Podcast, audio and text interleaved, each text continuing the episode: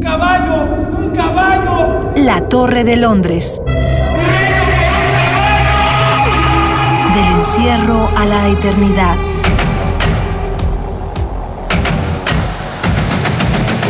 A 400 años de la muerte de Shakespeare.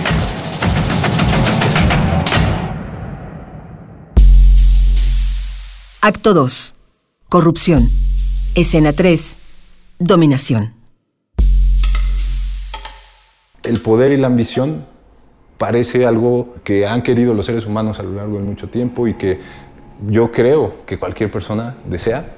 Y por otro lado, está mal ambicionar. ¿Por qué está mal ambicionar? Porque la ambición te lleva a utilizar a los demás. Es el principio. ¿Para qué quiero poder o por qué ambiciono tener eh, un dominio sobre los demás? Pues para utilizarlos y disponer de su dinero, de sus posesiones, de su familia, de su vida. Y esta ambición entonces nos lleva a ver a los otros como medios, un poco en, el, este sentido kantiano, ¿no? Que dice, cada persona es un fin en sí mismo, cada persona tiene su voluntad, cada persona es digna y entonces debes de considerar a todas las personas como un ser con un propósito en la vida, que no se lo pones tú. Es decir, a ti te toca velar por tu propio propósito en la vida, en la medida en la que no afectes propósitos ajenos. Es un poco esta idea de no le hagas a los demás lo que no quieras para ti, un poco ¿no? por ahí ponerse en el lugar de los demás. ¡Richie! Hazme el honor, querido amigo. Coróname. A mi izquierda, amigo. Y ahora, yo soy el rey. La sociología define la dominación como el acto de una persona o grupo que usa diversos métodos para imponer sus reglas, leyes, puntos de vista y creencias sociales o espirituales. Mm. El sabor del poder es como asesinar a 43 revoltosos, uno por uno. Y los cambios son para bien. Que entre mi nuevo consejo. A tus órdenes, Ricardo. Bienvenidos. ¿Saben? Este humilde pueblo que ustedes ven aquí me eligió como su rey. Y ni siquiera votaron por mí. Y es muy tarde para arrepentirse. Además, la poca humildad que corría por mis venas la dejé embarrada en unas botas. 12 años besándole los pies al rey de reyes para que llegara este momento. Y ahora las reglas cambiaron. Los ricos más ricos y por supuesto los pobres más pobres. Y ustedes dos se encargarán de eso. Usen a los grupos paramilitares y al crimen organizado para distraer al ignorante pueblo. Al final, el mismo pueblo junto con sus autodefensas harán el trabajo sucio por nosotros y después los desarmarán. Si me fallan, morirán como perros. Pero si son productivos, recibirán grandes premios. La dominación puede ejercerse de maneras muy evidentes, desde la amenaza verbal o física hasta el uso de la fuerza. Pero los gobiernos del mundo han demostrado que la mejor dominación es la que ocurre sin que los pueblos puedan notarlo, manipulando la información o las acciones de tal modo que el mismo pueblo se asuma como dominado o defienda el poder del opresor. José Carlos Balaguer, director del 77. O sea, Shakespeare está muy vivo en este México del siglo XXI. La lucha por el poder la vemos todos los días en este enfrentamiento fratricida que tiene el PRD con Morena, ¿verdad? La corrupción la vemos todos los días cuando vemos que uno de los principales asesores de Peña Nieto eh, está dentro de los papeles de Panamá. La naturaleza humana, la voluntad, la emoción, el impulso, la tragedia y la dignidad eh, son temas que el pueblo mexicano conoce muy bien por su historia. El pueblo mexicano ha hecho dos revoluciones, echó a los gachupines, echó a los gabachos, pero es incapaz de enfrentarse a sí mismo, es, incapaz de enfrentarse a su propia naturaleza, es incapaz de afrontar su mesticismo. ¿no? Y entonces es imposible desarrollar un país así. Soy parte del sistema que ustedes han creado. Nada más. Yo estoy aquí porque ustedes quieren. William Shakespeare conocía las mañas de la manipulación política y sabía retratar los sinsabores del poder. Sin embargo, debido a la época y al mismo sistema de dominio, no podía expresarlo de manera evidente. Gerardo Piña, escritor y doctor en letras inglesas. Entonces, ¿qué te está diciendo? Pues te está diciendo que por todos lados la palabra era muy importante, el teatro era importantísimo y por lo tanto lo que se dice en el teatro tiene repercusiones inmediatas en la sociedad.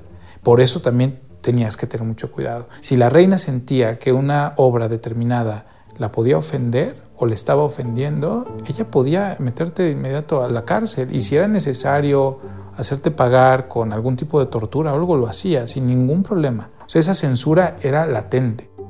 Mario Chávez Tortolero, filósofo. Yo creo que ese fenómeno que muy bien nos comunica Shakespeare, de cómo un rey desea poder y este deseo de poder se convierte en un deseo del deseo del poder, es decir, un deseo insaciable que le lleva a eventualmente perder toda comunicación con los demás, lo lleva a encerrarse en sí mismo, a una eh, privación de comunicación, de simpatía.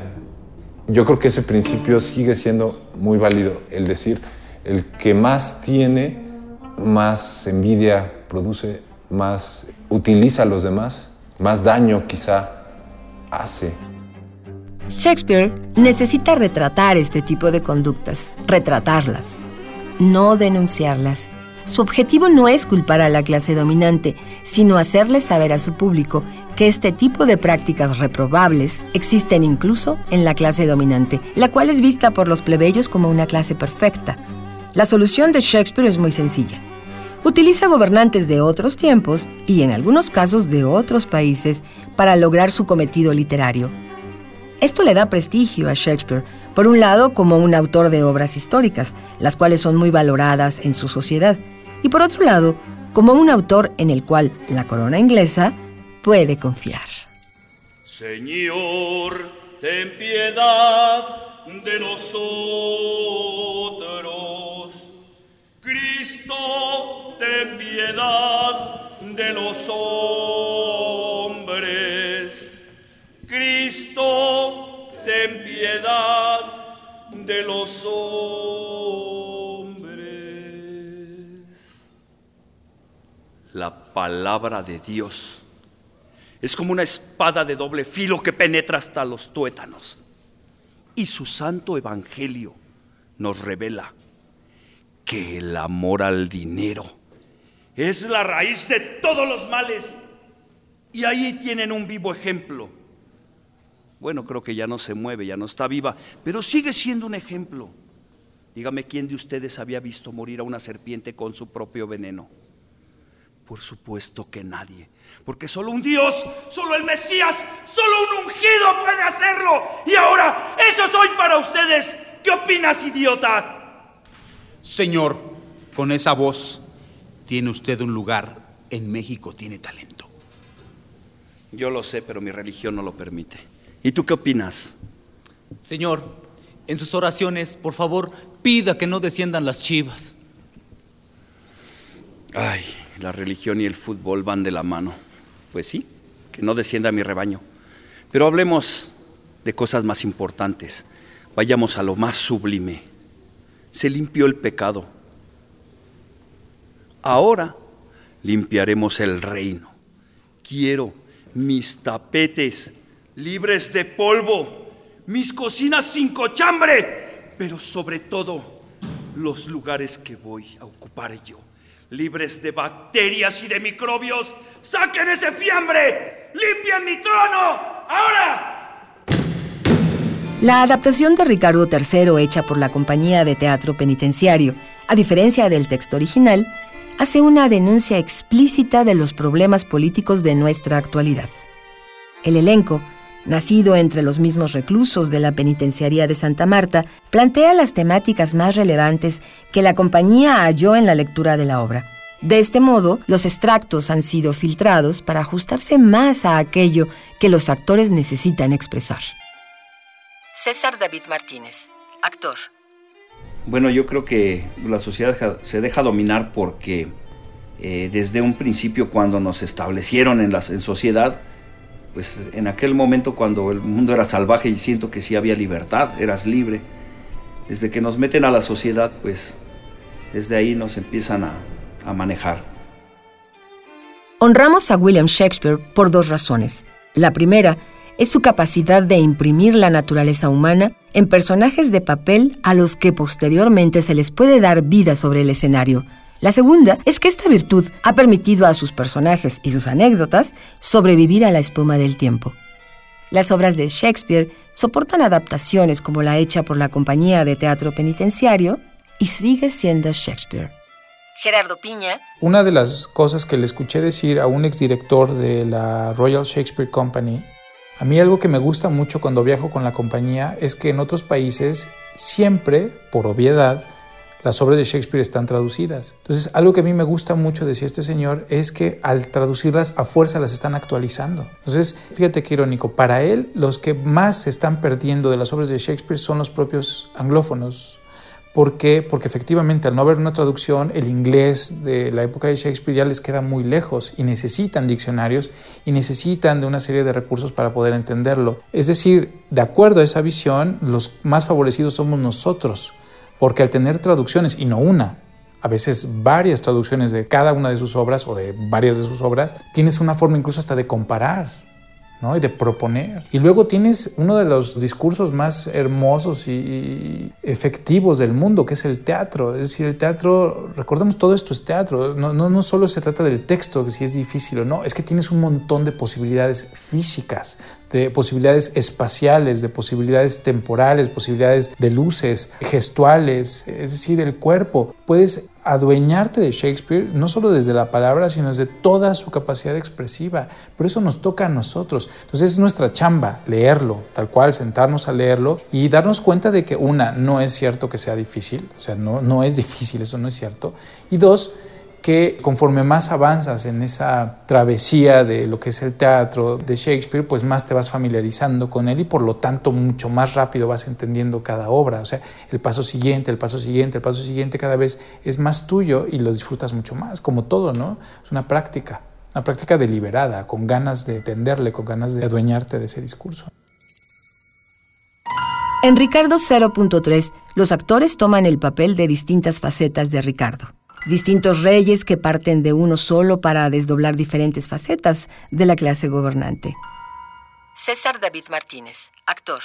Bueno, como opinión, pues, pues que no hacen un trabajo digno, no hacen un trabajo comprometido en realidad con el pueblo. A beneficio propio todo lo manejan siempre. Y pues es una tristeza que nuestro pueblo siga hundido, e incluso por nuestra ignorancia y porque se aprovechan de ello los gobernantes. Opino que pues son una basura. Eso opino de ellos, la verdad. Pues eh, yo pienso que se puede ser bueno en todo cuando se quiere y cuando se, le se lo propone uno.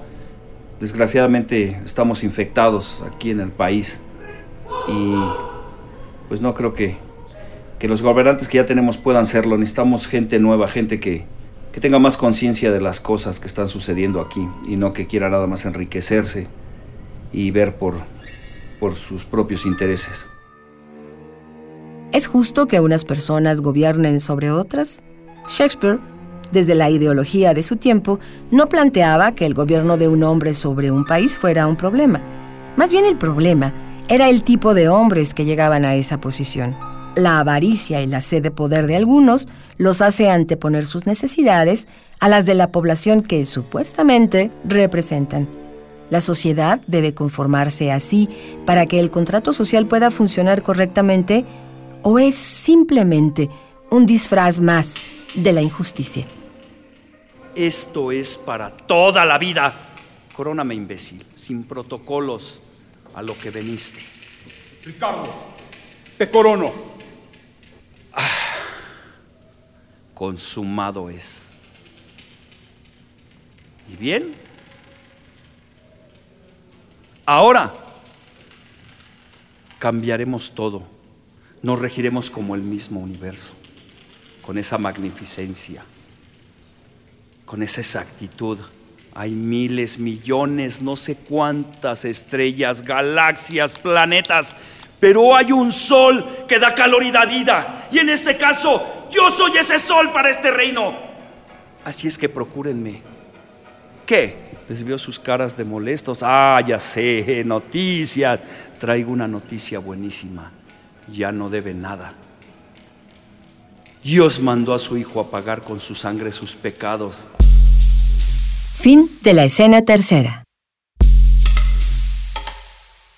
Guión Mario Conde. Equipo de producción Miguel Alvarado, Omar Tercero, Saria Luna y Jessica Trejo. Voz Hilda Saray. La Torre de Londres. Del encierro a la eternidad es un programa del Foro Shakespeare y Radio UNAM.